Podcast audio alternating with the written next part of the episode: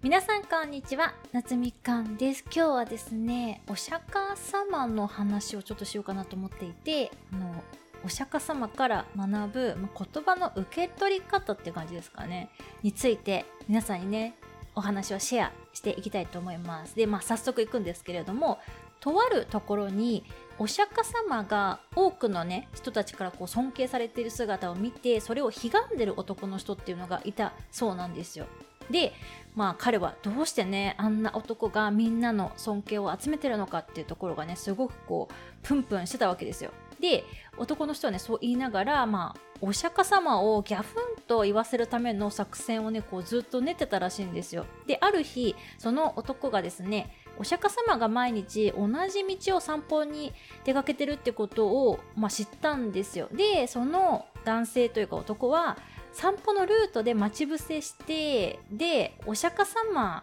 のことをねその群衆の前で罵ってやろうっていうね作戦に出たわけですよ。で彼はですね釈迦の野郎俺に悪口言われたらきっとね汚い言葉で言い返してくるだろうその様子をね周りの人が見たらあいつの人気なんてあっという間に崩れるに違いないってねそう確信して、まあ、その日が来たわけですよ。で男はですねお釈迦様の前に立ちはだかって罵詈雑言をですね投げかけるわけですよ。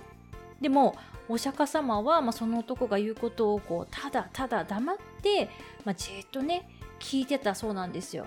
でその周りにいた弟子たちが悔しい気持ちでねなんであんなひどいことをね言わせておいていいんですかってお釈迦様に尋ねたそうなんですよ。でもお釈迦様はまあ一言もね言い返すことなく黙ってもその男のね罵詈雑言を聞いてたそうなんですよ。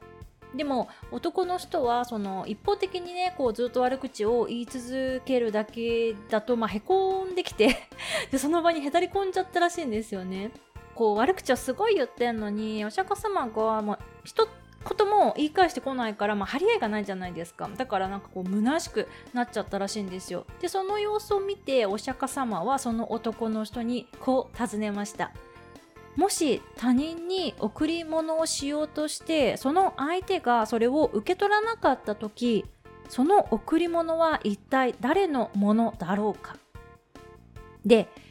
こう聞かれた男はね突っぱねるように言ったそうです。そりゃね言うまでもない相手が受け取らなかったら送ろうとしたもののものになるでしょうってね。分かりきったこと聞くんじゃないみたいな感じでね。答えたそうなんですよ。で男の人がそれをはって気づいちゃったんですよね。お釈迦様は静かにこう続けられました。そうだよ。今あなたは私のことをひどく罵った。でも私はその罵りを少しも受け取らなかった。だからあなたが言ったことは全てあなたが受け取ることになるんだよ。以上でございます。皆様どうですか？お釈迦様の姿というかその行動というか考え方めちゃくちゃ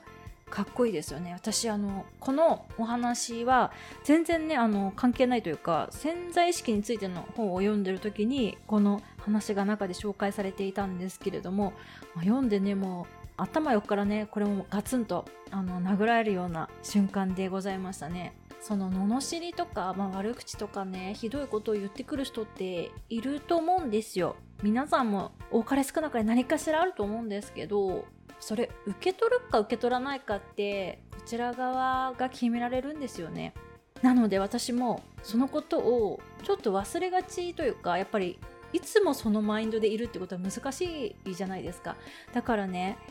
あの定期的にやっぱ本とか読み返して私たちってこう思い出していかなきゃいけないんだなって思います。お釈迦様の逸話って結構他にもたくさんあると思うんですよね。私あのあんまりお釈迦様とか仏教とかに関していろいろ調べたことがないのでまたねちょっとお釈迦様関連というかの本もね読んでみようかなと思うのでまたいい話ね仕入れられましたら皆さんにもこちらでシェアしていきたいと思います。それではまた次のエピソードでお会いいたしましょう。バイ。